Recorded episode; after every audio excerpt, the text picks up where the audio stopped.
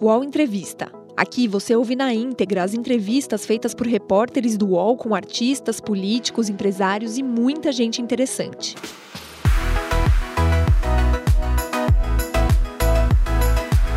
Olá, estamos aqui hoje no estúdio Folha UOL com o ex-prefeito de São Paulo, Fernando Haddad. Eu sou a Thaís Arbex, repórter da Folha. Ao meu lado está o Guilherme Mazieiro, do UOL.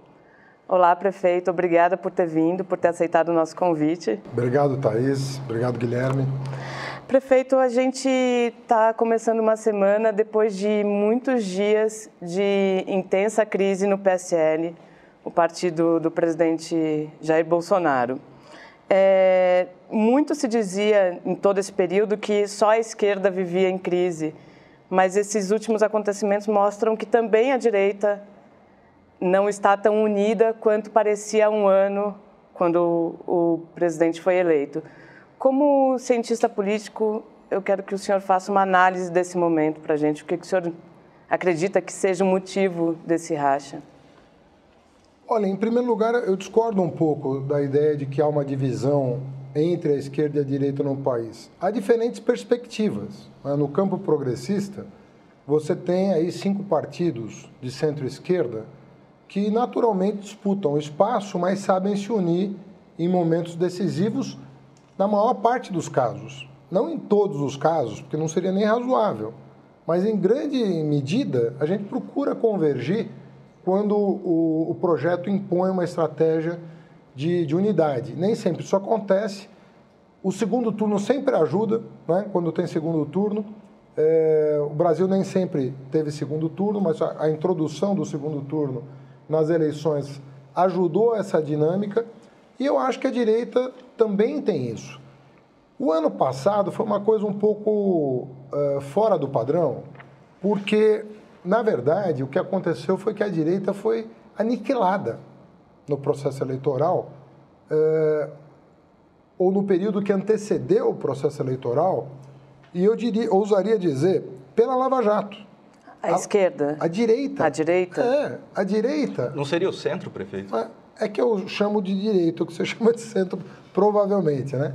A, a centro-direita, vamos dizer assim, para ser mais, então, razoável.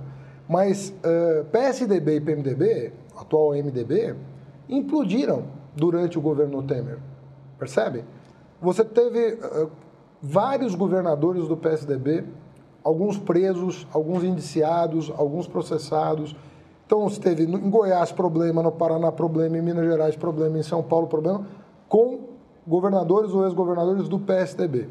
O Temer no olho do furacão, com vários é, correligionários presos ou processados, Gedel, Eduardo Cunha, Henrique, Eduardo Alves.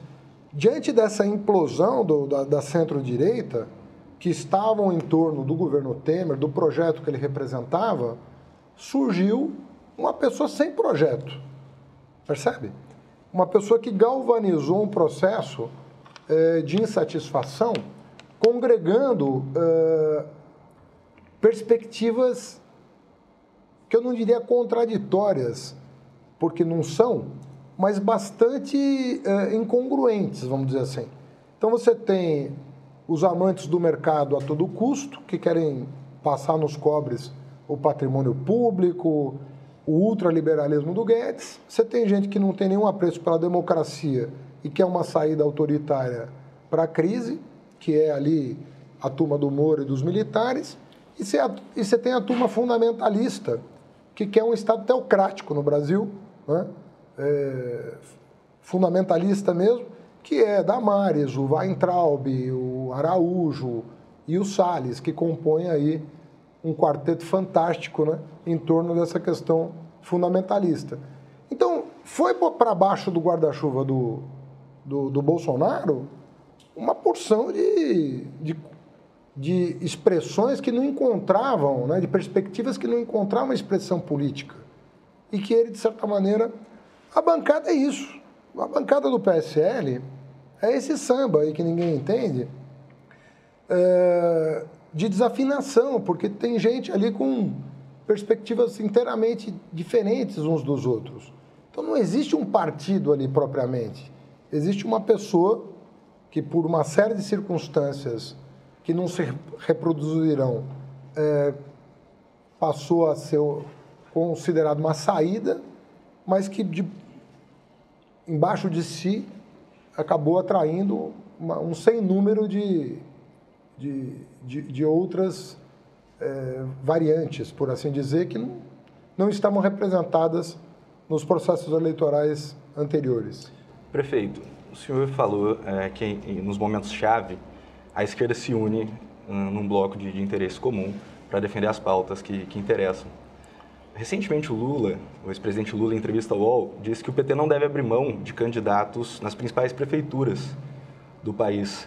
É, como que vai ser ano que vem? O PT vai tentar uma frente com a esquerda para combater essa, essa direita que surgiu, que o senhor estava é, descrevendo? Olha, ou então o PT vai com, com as candidaturas? Então, isso aí é uma coreografia que acontece toda eleição. Tem um é, um, é uma coreografia, um baile que acontece entre os parecidos para ver quem que vai representar o campo nas eleições. Então, se você perguntar para o PCdoB se ele vai abrir mão da candidatura em São Paulo, ele vai dizer não. Ah, mesmo que seja por um candidato competitivo, ele vai dizer não. Nós temos que lançar os nossos nomes. Até porque não vai ter coligação proporcional ano que vem. É a primeira eleição sem coligação proporcional. Então, é natural que os partidos é, é, em primeiro lugar, olhando para a sua sobrevivência, para a cláusula de barreira, para o lançamento de novos nomes.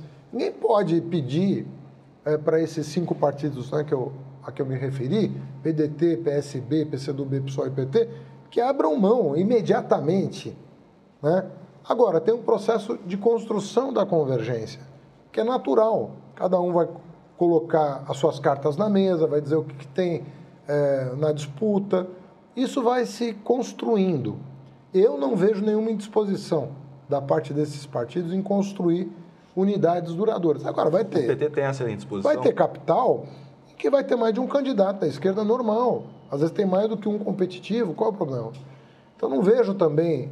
Tem dois turnos, conforme eu já salientei. Então, nós temos que ter cuidado é, para não ferir suscetibilidades e deixar o processo né, com, com a disposição que eu vejo em todos os dirigentes deixar o processo amadurecer. Mas nesse contexto de crise do PSL, de um, crise do bolsonarismo, né? Acho que a eleição do ano que vem, as municipais, elas ganham ainda mais caráter nacional do que já teriam. Eu não vejo muito crise do bolsonarismo, talvez no sentido que você atribui ao termo. O, o Bolsonaro é uma crise, ele próprio. Ele se alimenta dela. É, é impossível imaginar uh, um governo Bolsonaro que aposta na estabilidade. Porque ele é instabilidade. Não só pelo despreparo, que é enorme, mas o desconhecimento dele praticamente de todos os assuntos é muito grande, mas ele vive dessa instabilidade porque é uma maneira de preencher o espaço vazio da chefia do Estado. Como nós não temos um chefe de Estado propriamente dito, se quer um chefe de governo, a crise, ela ocupa o espaço. Então nós vamos viver assim. Nós temos que. A gente às vezes acorda e diz, não, hoje vai estar tudo bem, essa semana vai estar tudo bem. Não, não vai estar tudo bem. Mas mesmo sendo parte da estratégia. É... Não é estratégia. Você acha que não é estratégia? Não. O que, que é, é, então? É inerente a ele. É inerente a ele. É uma coisa. É quase que um. É quase que uma necessidade espiritual, né? psicológica. Jogar é, sempre é, na instabilidade. Mas voltando... Você vê que um mês atrás tavam, ele estava acusando as ONGs de terem colocado fogo na Amazônia, né, ou estimulado. Agora o ministro dele está pedindo ajuda das ONGs para limpar as praias do Nordeste. Ou seja, você nunca sabe do que se trata, entende? E faz parte do enredo não saber. Porque a busca de coerência faria ele perder base. É isso que as pessoas precisam compreender. É difícil entender, porque é um fenômeno novo. Mas a coerência, a racionalidade, a estabilidade são conceitos que produzem é, mais problemas para ele do que essa instabilidade na qual ele navega. E, e, a partir da qual ele mantém uma conexão com esse eleitorado que, ele, que pela primeira vez encontrou né, uma expressão, um canal político de se exprimir. Prefeito, nesse contexto, é, olhando um pouco para a eleição do ano que vem, 2020, em que ela deve ter um caráter mais nacional, que seria a oportunidade da esquerda se reposicionar. É, o senhor nem assim se está disposto a disputar a prefeitura de São Paulo? Olha, não está não, não tá na, na ordem do dia isso, por várias razões, né? Mas eu também acho que a, a, a eleição é nacional em termos. Algumas cidades, algumas pouquíssimas cidades, é, dão à eleição um caráter nacional, que é o, são os casos clássicos, né? São Paulo e Rio, né? mas sobretudo São Paulo, e talvez uma outra capital. Mas o cidadão, ele olha muito para as questões locais para votar no prefeito, mesmo nas capitais. Nas grandes cidades, ele olha muito para os problemas locais. Ele julga o prefeito, ele vai dizer se o prefeito está fazendo um bom trabalho, é, ele vai verificar se a alternância no poder vai trazer alguma, algum benefício para sua comunidade. O, a, como é uma eleição descasada, a eleição para prefeito, nem governador, nem presidente, você tem uh, possibilidades que até permite uma maior liberdade, sabe, para testar hipóteses, para testar conceitos. Então, eu sei que algumas cidades, São Paulo é uma delas, tem um caráter mais nacional, mas isso não é verdade para o Brasil. E quanto à sua candidatura? Então, ela não está colocada. Eu acho que tem, o PT tem vários nomes para disputar a eleição. Há também candidatos de outros partidos, embora o PT, é, nesse caso específico, é, tenha um, uma atenção especial pelo fato de ter governado São Paulo por três vezes. Erundina foi prefeita, eu fui prefeito, Marta foi prefeita. Então, nós temos uma experiência acumulada lá que faz com que o PT naturalmente queira valorizar, e o que também é normal. Né? Então, eu acho que o arranjo que vai ser feito é um arranjo mais amplo no país, em torno de alguns nomes, mas dando liberdade para as forças locais é, buscarem um caminho também. Podcasts do UOL estão disponíveis em todas as plataformas. Você pode ver a lista desses programas em uol.com.br/podcasts. Recebe salário, faz transferência, pagamento, recarga de celular e até empréstimo, tudo sem taxa. PagBank, a sua conta grátis do PagSeguro. Baixe já o app e abra sua conta em 3 minutos. Prefeito, o senhor citou ex-prefeitos é, de São Paulo. A Marta foi o nome que o senhor colocou, que já administrou a cidade. Recentemente, parece que tem uma, uma sinalização de aproximação do ex-presidente Lula com a Marta. Como que o senhor vê essa, essa aproximação? Ela seria bom para o partido? Eu, e ela poderia eu, ser um nome para a prefeitura? Conhecendo o Lula já há bastante tempo, eu acho que ele fez um gesto em retribuição à entrevista que ela deu. Ela deu uma entrevista defendendo o Lula, ela deu uma entrevista, inclusive reconhecendo é, os problemas é, que o governo Bolsonaro representa, um, um desejo de unidade das forças mais progressistas em torno de um projeto mais generoso para o Brasil. E quando uma pessoa faz um movimento como esse, você não responde sem educação. Ele, ele respondeu como ele sempre faz. O Lula é um agregador. O Lula é uma pessoa que gosta de agregar. Então, eu, eu tendo a dizer que, diante de qualquer gesto da, de mesma natureza, o Lula vai retribuir nessa mesma moeda, né? procurando compreender, procurando estender a mão.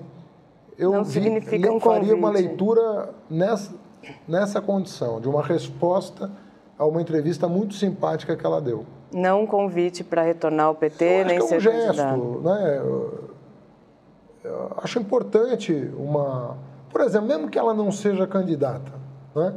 Mas uma opinião da Marta sobre São Paulo é importante. Tem setores da periferia de São Paulo que veem nela, com justiça, uma grande liderança. Ela levou bem-estar para as comunidades. Participei do governo dela com muito, com muito orgulho. Nunca neguei isso. Uhum. Sempre disse, participei do governo da Marta, tenho muito orgulho de ter participado do governo dela. Ajudei a construir vários dos programas que, de, que deram à gestão dela marcas importantes Ou seja, há uma linha de continuidade entre Undina, Marta e eu, inegável. Né? Então, valorizar as experiências que nós tivemos é importante. Um gesto dela na direção de um candidato progressista vai fazer diferença. Prefeito, a gente está vivendo a expectativa de o ex-presidente Lula ser solto, seja pelo resultado da, do julgamento da prisão após condenação em segunda instância, seja pelo julgamento do HC da suspeição do ex-juiz Sérgio Moro, é, ou até pela progressão de regime. Como que o senhor avalia é, a volta do ex-presidente Lula ao cenário político? O que, que vai mudar? Olha, como a votação do habeas corpus já teve início, eu entendo que o Lula, com razão, está olhando para esse julgamento. Porque ele, desde o início, desde o início dessa confusão toda, disse com todas as letras: eu não estou sendo julgado por um juiz imparcial, simplesmente porque não há provas contra mim. E se você ler o processo, você vai verificar que não há mesmo. Né? São suposições, é quase um conto, sabe? É um conto do Gabriel Garcia Marques. É um negócio assim que não para em pé.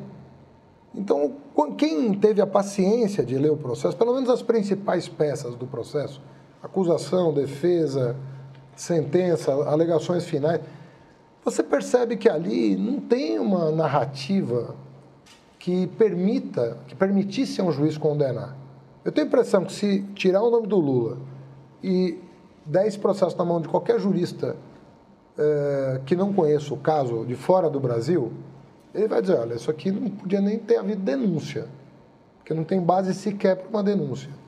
Então, eu acho que o Lula, com razão, está aguardando o posicionamento do Supremo sobre a suspeição do Moro, que o Intercept, depois das revelações do Intercept, um juiz que pede para blindar um político que o, o apoia.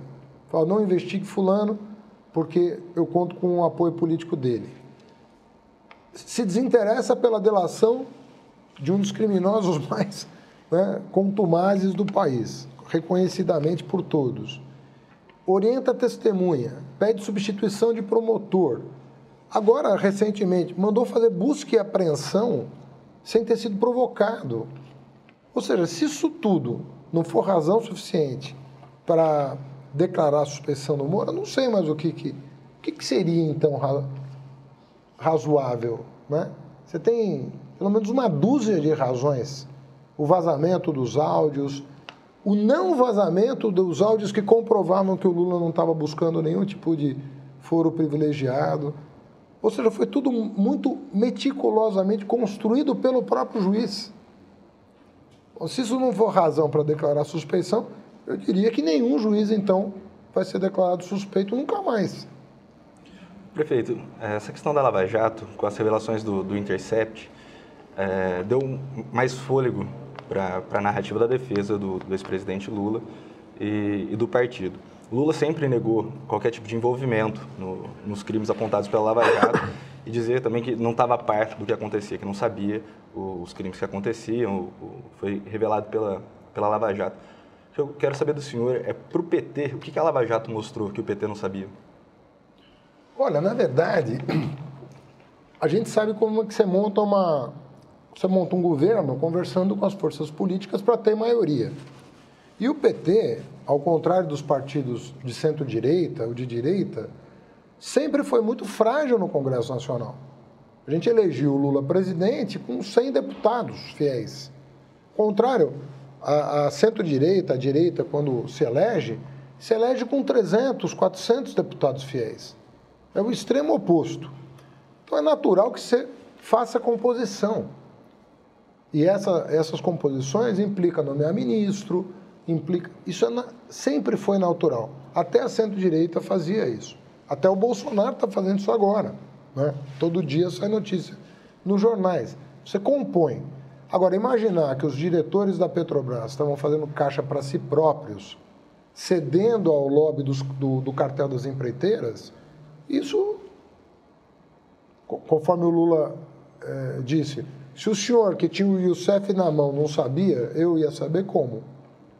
Entende? Tem que chegar a informação para você.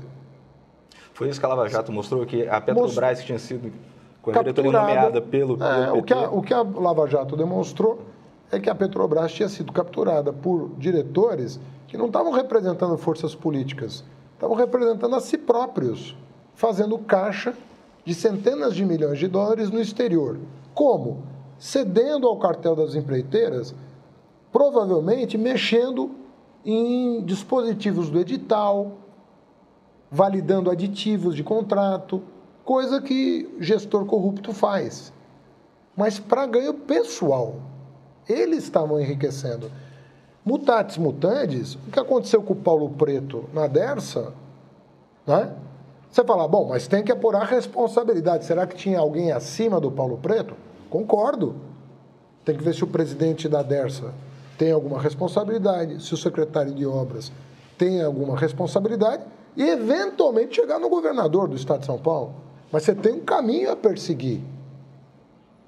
O que você tem é que o diretor da Dersa estava fazendo caixa para si, estava enriquecendo. Ah, tem que analisar a cadeia de responsabilização. Concordo, mas sem pular etapas, sem querer fazer política com isso. Sair de um diretor e ir direto para o presidente da República. O presidente da Petrobras não é réu. O presidente do Conselho de Administração não é réu. O ministro da Minas e Energia não é réu. O ministro da Casa Civil não é réu. E o presidente é? Ou seja, você pulou todo mundo para chegar no presidente. Por quê? Para impedir que ele fosse candidato. É claro isso. Era a Lava Jato pecou quando resolveu fazer política. Ela pecou quando ela resolveu mexer com, mexer com política. Em que momento, senhor? Eu acho que, no, no, caso do Lula, isso é patente. Ela resolveu fazer política. E aí julgou com base no seu desejo de criminalizar e não no que estava, no que tinha sido apresentado pelo Ministério Público, que foi o primeiro a reconhecer que tinha convicção e não provas. Foi o primeiro a reconhecer. Então, não se faz isso. Essa é a razão pela qual os juristas que apoiavam a Lava Jato no mundo deixaram de apoiar. Os juristas que inspiraram a Lava Jato no mundo deixaram de apoiar a Lava Jato quando perceberam o descaminho, que foi buscar fazer política. Agora, combater o cartel e os diretores corruptos, quem seria contra isso? O cartel tinha que ser desbaratado e, a, e os, os diretores da Petrobras punidos. Como eu espero que na DERSA aconteça a mesma coisa. Né?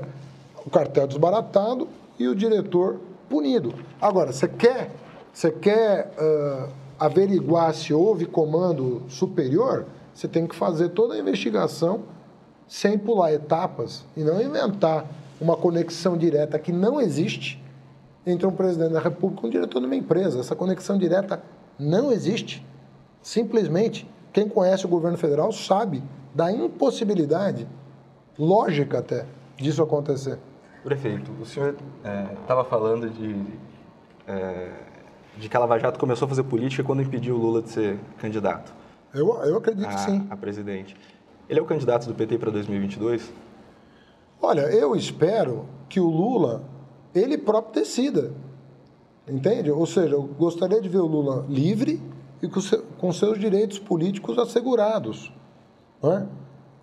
E é o que todos nós desejamos. Se você perguntar o que eu gostaria, eu disse na campanha de 2018. Falei, esse país só vai encontrar paz o dia que o Lula subir a rampa do Planalto. Essa é a minha opinião. Porque eu, eu imaginava que o Lula fosse candidato e, e fosse ser eleito em 2018. Era o meu desejo. Na opinião do senhor, então, o Lula é, é o melhor quadro para ser candidato pelo Não, em 2022? o, Lula, o Lula é um político incomum. É um, uma pessoa isso reconhecido pelos adversários. Né? Você é muito, muitos, muitas décadas para você ter uma pessoa com destaque do Lula, destaque político do Lula. Agora, perguntei para ele, aí, presidente, ele fala, ah, vou estar com 77 anos, ele sempre faz aquele jogo dele, né? Mas assim, eu, eu como cidadão, eu gostaria muito de vê-lo disputar uma eleição. Prefeito, nesse contexto em que ele pode ter os direitos políticos retomados se o HC passar, né, se o Supremo entender que o processo foi nulo. É, como que o senhor se imagina? Qual que será o seu papel é a partir do momento que o ex-presidente Lula, o Lula sair da de, prisão. O, o Lula, em janeiro de 2018, me convidou para coordenar o programa de governo dele e me sondou para ser o seu ministro da Fazenda. Não existia Ministério da Economia, ministro da Fazenda. Né? Eu fui ministro do Lula da, da Educação. É, o Lula tem um carinho enorme pelo trabalho que eu fiz na educação, basta ver os discursos dele. Né?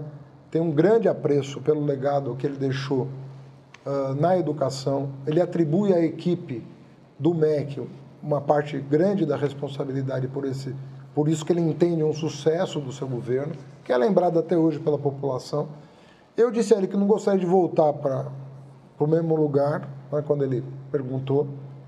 E ele falou: Não, mas eu não estou pensando nisso. Eu estou pensando em você coordenar a área econômica. Foi o. Não sei se esse convite vai se repetir, mas o que eu quero dizer é que, no momento em que ele imaginava que ia ser candidato com chances de vitória, ele me, me sondou para coordenar o programa de governo com essa perspectiva. Um mundo ideal, então, para 22, para o senhor seria o Lula presidente e o senhor ministro da, da Economia? Eu estou dizendo assim, eu estou falando, fazendo uma retrospectiva sincera para você do que aconteceu no começo do ano passado. No começo do ano passado, minha conversa com o Lula era essa. E 22? Então, é que três anos no Brasil, é, você vê o que está acontecendo na América Latina? Equador, Peru, Chile, quem diria que o, que o Macri ia perder a eleição? Tá certo que o Bolsonaro ajudou, né? mas quem imaginava que o Macri ia perder para o Alberto né? a, a eleição? Tudo indica que domingo vai perder. Então, três anos, um mundo tão turbulento que a gente está vivendo, está com o Líbano em crise, Haiti de novo, sabe? As coisas, o, o sistema não está arrumado, percebe? Desde a crise de 2008, você vê o, essa semana o FMI soltou um relatório sobre as, as finanças globais. Está todo mundo preocupado, porque nós não resolvemos a crise de 2008. Nós compramos tempo, nós empurramos com a barriga a crise de 2008 e injetamos centenas de bilhões de dólares no mercado para amenizar as custas do, da explosão da dívida pública, do endividamento das famílias. Nós não resolvemos a crise financeira de 2008. Três anos é muito tempo nesse contexto. E, de novo, nós estamos com um mundo instável em busca de estabilidade. E um governo brasileiro que vive, da insta... vive disso, vive da instabilidade. Então é muito difícil você é, ter a, o cenário completo do que, vai, do que nós vamos estar vivendo Aproveitando que o, que o senhor falou que três anos é muito tempo, e no fim de 2016, logo depois da, da disputa em São Paulo, Sim. É, o senhor deu uma entrevista para a Mônica Bergamo, em que disse imaginar que a disputa em 18 seria entre a direita e a extrema-direita. Extrema -direita. Onde o senhor acha que errou nessa avaliação, se o senhor acha que errou? É, primeiro, eu acho que foi um acerto extraordinário. Né? Prever que essa configuração era possível em 16, porque a extrema-direita foi para o segundo turno. O que eu digo na mesma entrevista, é que você, tá, você leu a manchete que diz isso. Mas a entrevista, ela me, a Mônica Bergamo me pergunta, mas a esquerda não pode fazer nada? Eu digo, depende do que vão fazer com o Lula e depende do comportamento do Ciro. Então, eu digo, o quadro é esse, mas vai depender de algum, algumas variáveis. Um erro que pode ser considerado, eu não sabia o que, o que aconteceria com a prisão do Lula. Que a maioria dos líderes, quando são presos, perdem popularidade num ritmo. Sim, em três dias vira pó. O Lula subiu nas pesquisas depois de preso. Isso eu não poderia prever. E agora, a esquerda pode fazer algo para 22? Pode. Eu, eu, eu acredito que a tendência continua a mesma de 16. Existe esse risco. Mas, de novo, a política é a construção do imponderável, daquilo que você não está enxergando. Então, se a centro-esquerda souber uh, jogar o jogo, ela vai estar representada no segundo turno. Mas acha... tem que tomar o cuidado para não acontecer o que aconteceu em vários países. Que a centro-esquerda desaparece, fica a centro-direita discutindo com a extrema-direita. Esse descolamento do Ciro, do PT, ele pode ser prejudicial? Eu acho que para ele. Hoje, é, o, o Camilo Santana dá uma entrevista muito boa dizendo isso, eu concordo. Eu acho que tem duas figuras que, que vão ter, que, terão dificuldade em, até 2022, na minha opinião. À esquerda o Ciro e à direita o Dória. Pelas mesmas razões, razões muito parecidas. Uma dificuldade muito grande de se descolar daquilo que ajudaram a construir. Então você não, você não consegue ter identidade, as pessoas não começam a, a não ter segurança no que, que você de fato representa. Eu acho que isso está acontecendo, de certa maneira, com os dois. Uma dificuldade do eleitorado reconhecer representatividade, afinal, a quem eles representam. Percebe? O PT enfrenta um, uma pauta antipetista consistente, né? Que a gente sempre vê nos discursos Desde que nasceu, né? da direita, mas é mais intenso agora com, com o presidente que a gente tem, que é um discurso direto contra o PT, contra os seus, seus dirigentes. É, e o senhor disse que dificuldade vai ter o Ciro na esquerda.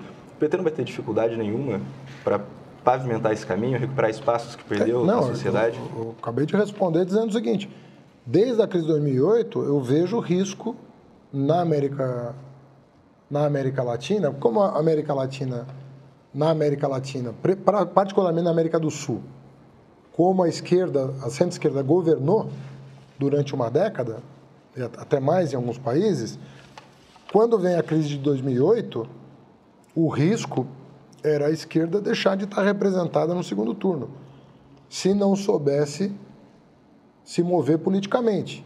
Eu acho que o PT foi exitoso de conseguir colocar um candidato no segundo turno no ano passado, com o Lula preso. É um feito isso, sobre todos os aspectos. Pega na literatura se existe alguma coisa parecida.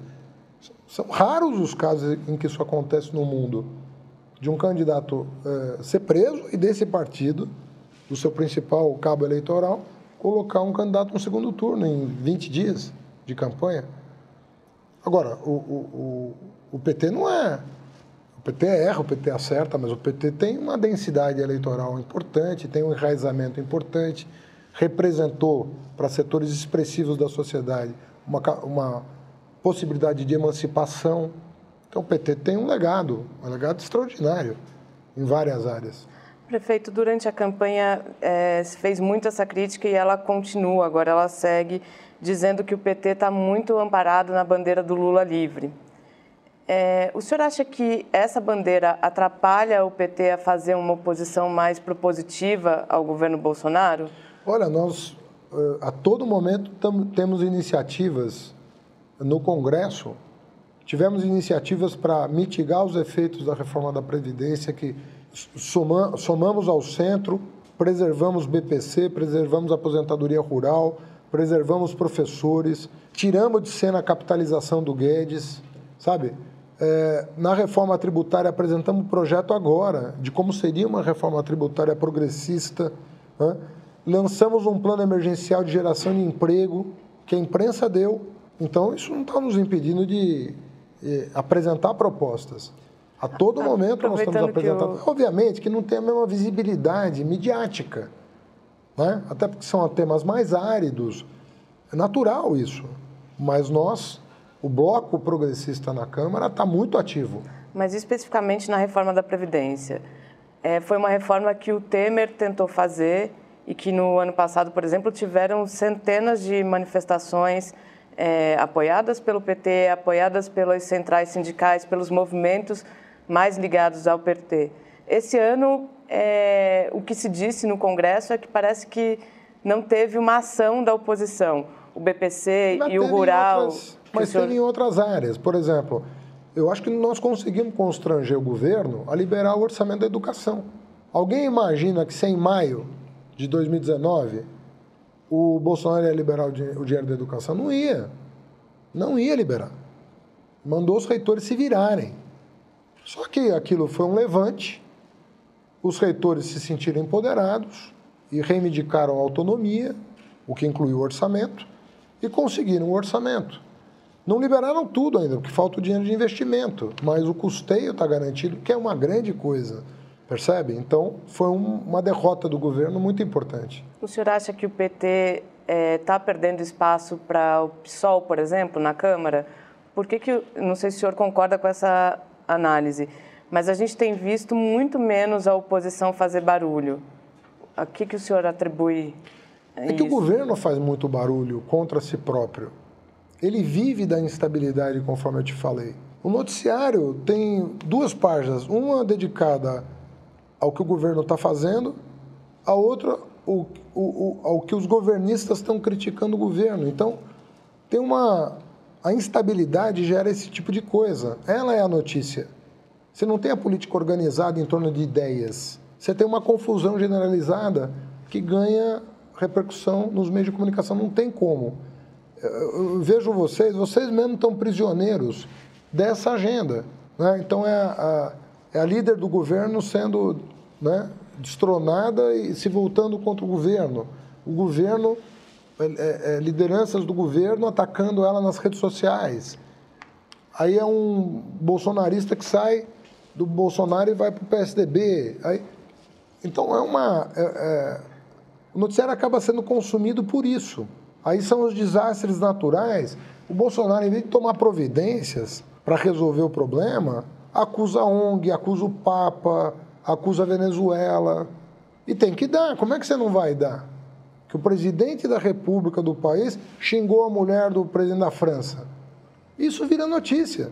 Isso aí consome espaço nas redes sociais, consome energia das pessoas. A briga dele com a, com a Holanda, com a Suécia, com a Alemanha, as brigas que ele, que ele arruma o tempo todo, as disfunções do seu próprio governo, isso acaba consumindo o noticiário. Você não tem a política no Brasil hoje organizada em torno de temas. Tem A, tem B, deixa a população se manifestar. O que, que ela pensa, o que, que ela quer. Então, o, o Bolsonaro joga na desorganização porque é da onde ele se alimenta. Pela falta de projeto, pela falta de rumo, pela falta de perspectiva histórica. É uma pessoa que durante 28 anos não trabalhou. Percebe a, a dificuldade de uma pessoa que não, usou todo esse tempo livre e não aproveitou para estudar o país, para entender o país, para amadurecer como pessoa. Nada disso. Prefeito, o senhor está atribuindo essa desorganização ao, ao, governo Bolsonaro e ao presidente. De que maneira que Eu a oposição... a quem? Não. Ele é o governo, faz um ano já. Estou ponderando, ponderando, sua resposta. Vai fechar um ano. Mas não, é um ano que o Brasil perdeu 10, mas ele ganhou um, porque passou um ano. Ele sobreviveu um ano. Essa é a conta que esse governo faz. A pergunta não era essa. Eu estava ah. é, puxando o que o senhor falou. Diga. Dessa instabilidade que o, o, o, presidente traz por ser natural dele. De que maneira que a oposição vai tirar alguma vantagem, enxergar uma oportunidade dentro dessa instabilidade? Então, acho que nós já... E está conseguindo fazer isso? Então, é, como ele é o presidente mais mal avaliado da série histórica, pegando o Datafolha, significa que tem muita gente acordando. Tem muita gente né, que está percebendo né, que, que, nós estamos em dificuldades. Nós temos um desgoverno aí. Né? Agora, eu sempre sou realista em dizer o seguinte: ele dialoga com algumas pautas, ele dialoga com minorias apaixonadas que uh, têm presença na sociedade brasileira. Vou citar algumas. As pessoas que não têm apreço pela democracia, que gostariam de ver o país submetido a uma nova ditadura, uma parte da sociedade vê no Bolsonaro uma possibilidade de que isso aconteça, um fechamento do regime. Não vão largar ele. Tem um pessoal que é, do ponto de vista religioso, fundamentalista. Essa pessoa não necessariamente se confunde com a primeira. A pessoa acha legal a democracia, mas quer um Estado fundamentalista, teocrático. Valores religiosos em tudo, como se o Estado tivesse que escolher uma religião. Ao contrário dos Estados laicos que abraçam todas as religiões. Um Estado religioso. Esse pessoal vê no Bolsonaro a possibilidade de criar um Estado teocrático no Brasil, um Estado fundamentalista. Eh, tem pessoas que não se confundem com as duas primeiras, mas que acham que o mercado vai resolver todos os seus problemas, que o problema é o Estado. E que vem no Guedes a salvação da lavoura. Vamos destruir, acabar com o Estado brasileiro, vende tudo, entrega a soberania, vira um protetorado americano e ponto. Pô, você somar os três aqui, que não se, os três conjuntos, fora as intersecções aqui, você tem 25% da população que pensa uma dessas três coisas. E aí? E vem no Bolsonaro uma chance de ver o seu sonho realizado. Então precisa ter cuidado. Porque minorias apaixonadas é difícil formar maiorias, mas formam blocos sólidos que sustentam o governo, muitas vezes, com 25, com e aí, 20, como com entrar 30%. nisso? Como que entrar nisso? Como então, nós, a... temos, nós temos que discutir essas pautas, pautas todas para mostrar para um grupo o risco que o outro representa. E ele começar a valorizar. Então, aquele que ama o mercado e que acha que o mercado vai resolver tudo, se privatizar tudo, se entregar tudo para empresário, vai resolver tudo, tem que mostrar para esse, esse sujeito que tudo bem. Se ele, se ele acha isso, a gente lamenta, mas ele tem que, a, a democracia tem que ser preservada e o fundamentalismo vai trazer muito mal-estar para o país. O obscurantismo vai trazer muito, muitos conflitos então, mostrar para ele o quanto a sua agenda é antagônica com as outras duas. Uma economia liberal pode ser sustentada por um governo autocrático e fundamentalista, então ele tem que tomar cuidado com o que ele está defendendo. Então, você tem que ir mostrando as contradições que essas maiorias, minorias apaixonadas podem gerar. Mostrar os riscos do ponto de vista que está associado ao dele, mas não necessariamente em uh, comunhão com o dele em harmonia com o dele. E isso é que está sendo feito pela. E é um trabalho, não é um trabalho simples. Porque você está, conforme eu disse, você está lidando com paixão. Está lidando com paixão política. Então você tem que ir desconstruindo, respeitando, sendo tolerante, adotando uma postura pedagógica, ouvindo, assimilando crítica. É um trabalho, não é um trabalho simples. O senhor citou um pouco antes que acha que o país só vai, não sei se foi exatamente esse termo que o senhor usou, só vai pacificar quando o ex-presidente Lula subir de novo a rampa? É que me perguntavam na, na, eleição passada, eu falava, olha, quem, eu queria, o que eu queria dizer com isso?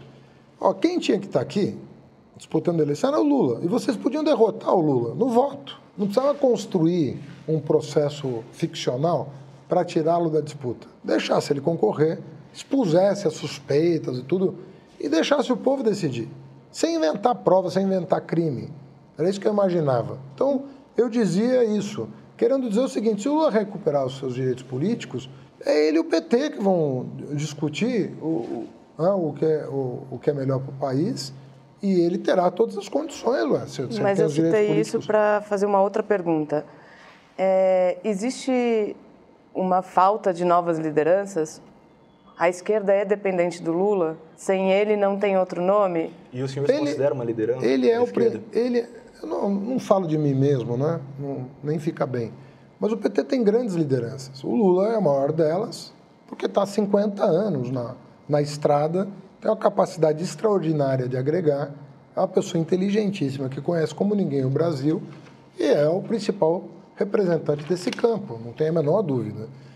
É, mas nós temos grandes lideranças, no PT e fora do PT. Eu considero os nossos governadores, os quatro, é, grandes nomes. Temos uma mulher entre, entre, entre eles, que é a Fátima Bezerra, lá do Rio Grande do Norte. Mas o Camilo é um grande quadro. O Rui é um grande quadro. O Wellington é um grande quadro. O ex-governador Jacques Wagner, atual senador, é um grande quadro. O Flávio Dino, do PCdoB, é um grande quadro.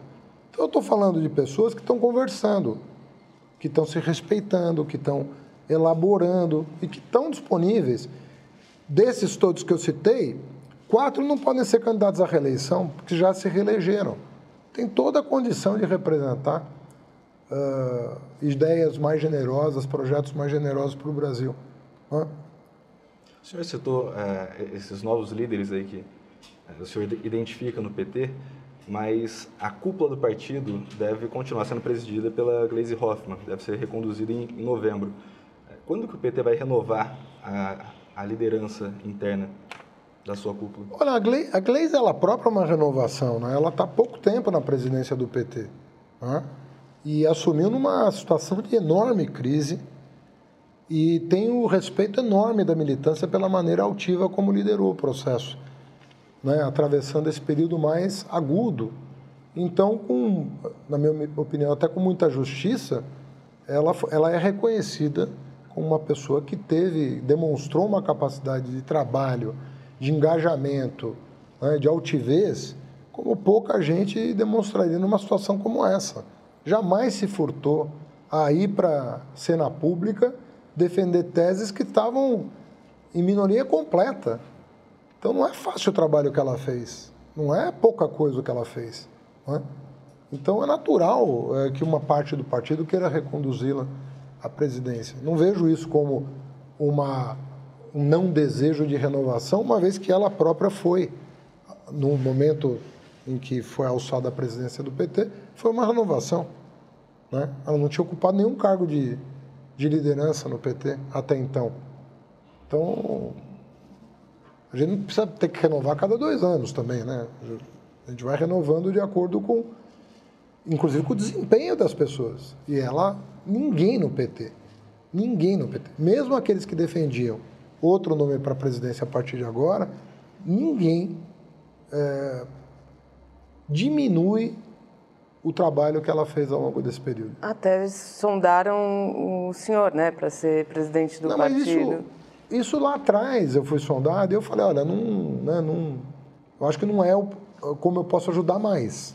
Né? Exatamente isso. Como que o senhor pode ajudar mais? Como, o que, que o senhor enxerga no seu papel no partido e também para o país depois Sabe de ter... que o, o, fato de eu, primeiro, eh, ter uma profissão, eu, né, eu sou professor universitário, então voltar para a minha minha vida acadêmica, para mim me deu. Porque depois de muitos anos, eu fiquei 20 anos praticamente fora da universidade.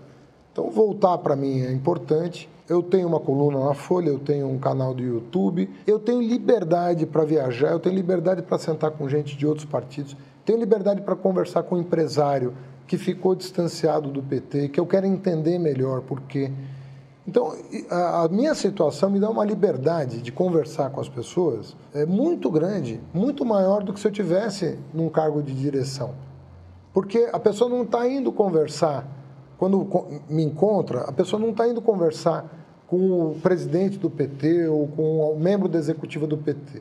Ele está indo conversar com o ex-prefeito, com o ex-ministro, com o ex-candidato a presidente, que é filiado ao PT, ele sabe disso. Mas ele vai conversar com uma pessoa que está numa situação um pouco mais distante né, do dia a dia e, portanto, dá uma abertura maior, inclusive para a pessoa ser mais é, sincera nas críticas, percebe? Então, você distensiona quando você promove esse E tipo o senhor tem encontro. liberdade de levar essas eventuais críticas para o PT? Claro. Eu não deixo de falar nada, nunca. Né? Porque política se faz conversando. Você faz apresentando argumentos. Nem sempre o meu ponto de vista prevalece, mas eu diria que eu tenho sido bem sucedido em muita coisa, né? em fazer ver uh, aspectos que às vezes o distanciamento permite, né? e ouvir mais pessoas permite. Eu converso com muita gente, gente que você não pode imaginar. Como, por exemplo? Cita, por exemplo, quem? quem? eu não, eu, eu, mas justamente é o meu papo. Não, eu converso com um empresário que votou no Bolsonaro, eu não vou citar nomes, até porque eu não tenho autorização para isso. Né? Mas eu converso com pessoas, porque eu preciso entender, se eu, se eu quero ajudar a construir um projeto, eu preciso ouvir as pessoas. Não é para concordar com elas, ou para ser cooptado por elas, ou para cooptá-los. Não, é que nós precisamos de um projeto nacional.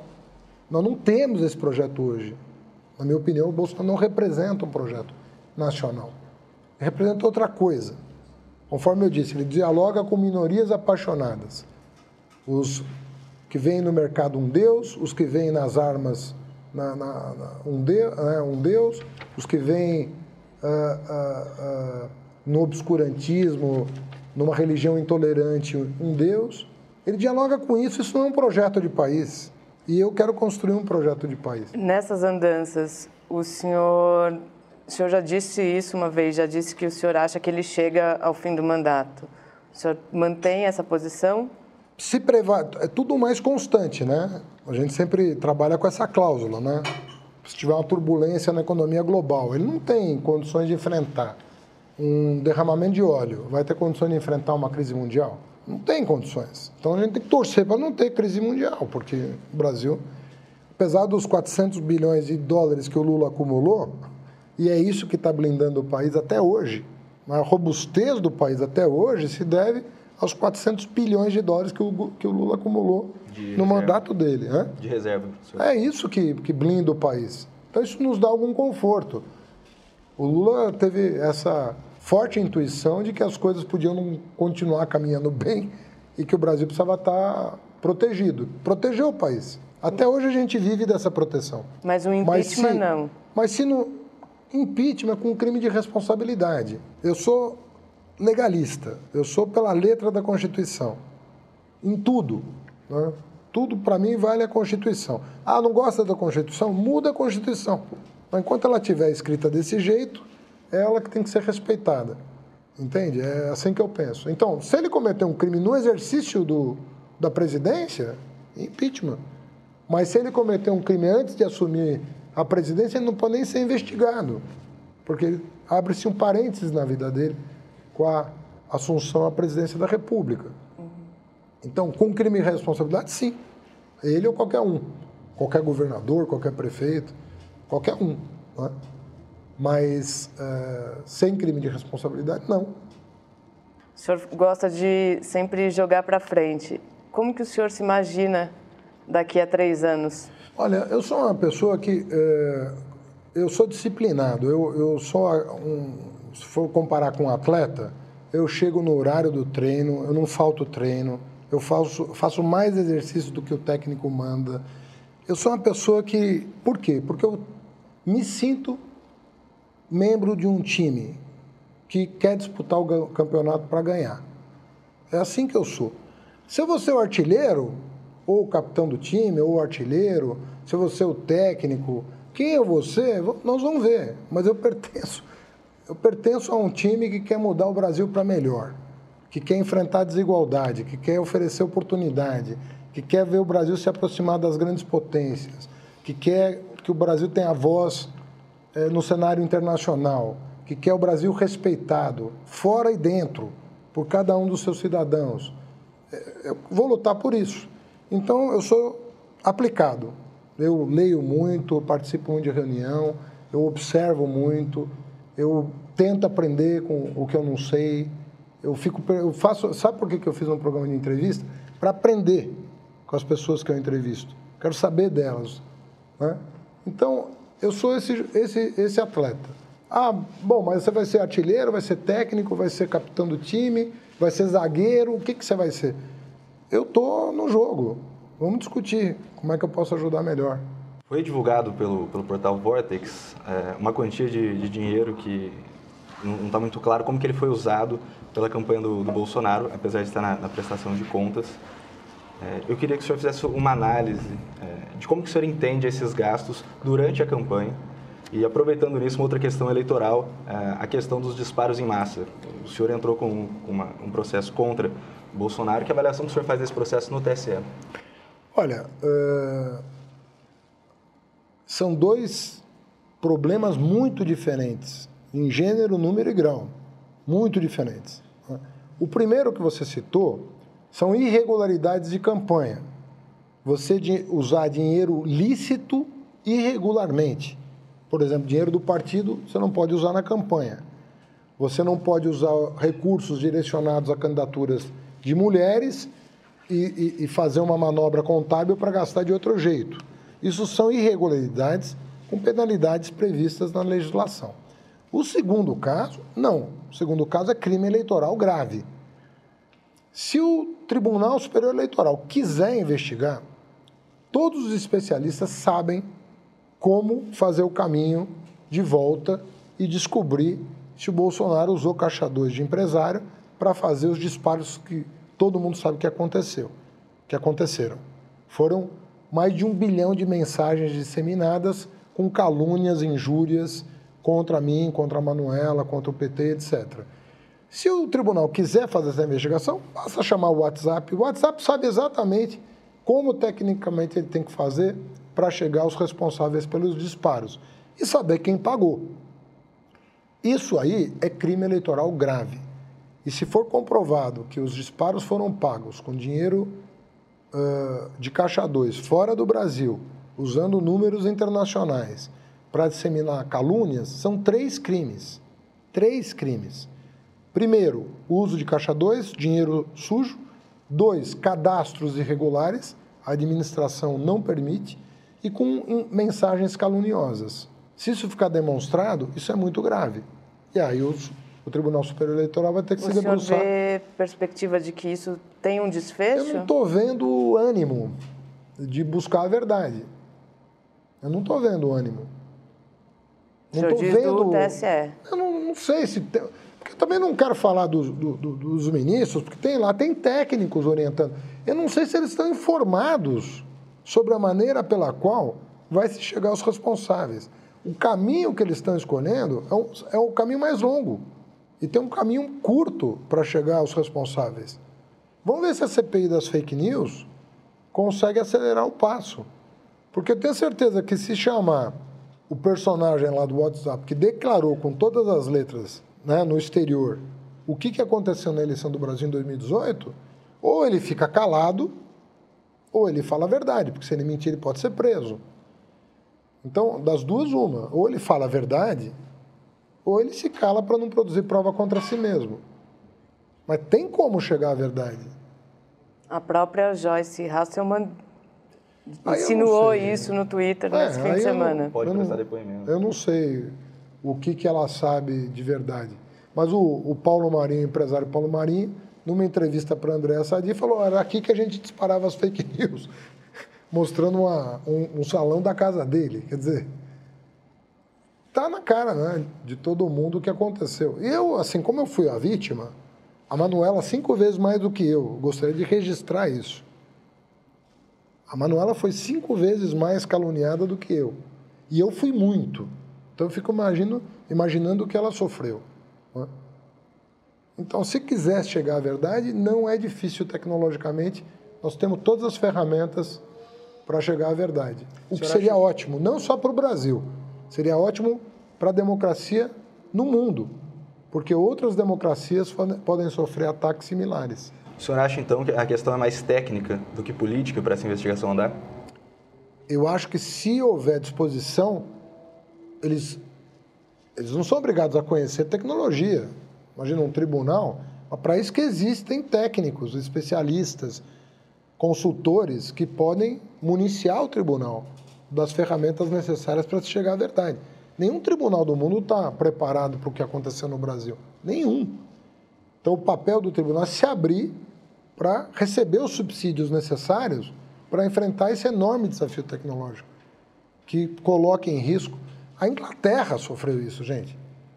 Olha o nó que a Inglaterra está até hoje. Ninguém sabe como é que o Brexit foi votado até hoje. As suspeitas de envolvimento da Cambridge Analytica no, no Brexit, a suspeita é enorme. Do Steve Bannon, que é amigo do Bolsonaro, é enorme. Você não consegue resolver o impasse que se criou com um país que é pioneiro do capitalismo mundial. Está falando da, da, da, democracia mãe de todas as outras e sofrendo um ataque.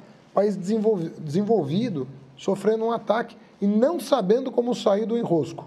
A Inglaterra não sabe como resolver o problema criado pelo Brexit. Para não falar do Trump, para não falar de outras experiências na mesma direção. Prefeito, o senhor falou da Manuela, uma última questão. É, o senhor vê alguma possibilidade dela ter cometido um crime, de ter intermediado o contato do suposto hacker com o Intercept? O que, onde eu alcanço com 200% de segurança, não. Ela foi, ela foi contactada e falou: olha, a pessoa mais indicada para fazer um uso profissional desse material não sou eu, é o Glenn em função da experiência internacional dele, dos prêmios que ele recebeu. Aliás, ela teve uma. Eu acho que ela teve uma luz quando ela percebeu que o correto era encaminhar e não recepcionar o material. Eu acho que ela foi muito arguta né, em se preservar encaminhando para um profissional do gabarito do Glenn. O Glenn, você sabe que é um jornalista reconhecido internacionalmente.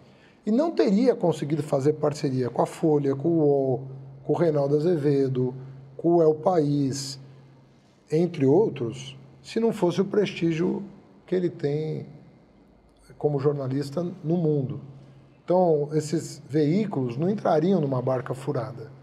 Então, chegou às mãos certas. E ela teve, realmente, ela teve uma. É, ela realmente teve um cuidado, né? quase uma premonição de que aquilo não deveria ir para as mãos dela, não seria a pessoa mais indicada. Então, ela agiu exemplarmente. E outra, né? Fez o que nenhum promotor fez até agora, né? Levou o celular para a polícia e entregou. Falou, pode conferir o que eu estou falando. Nenhum promotor até hoje fez isso. E nem foi pedido. Está aí o Supremo Tribunal Federal querendo validar as mensagens da, da Vaza Jato eh, tecnicamente, né? Vendo, confirmando a veracidade daquelas mensagens que, a bem dizer, já está provada, né? porque vários dos personagens já disseram que, que, aquilo, é, que aquilo é real. Muito obrigada, prefeito, por sua Obrigado. presença aqui. Obrigado, Guilherme. Obrigado. O Ao Entrevista tem edição de áudio de Amer Menegassi e coordenação de Diogo Pinheiro.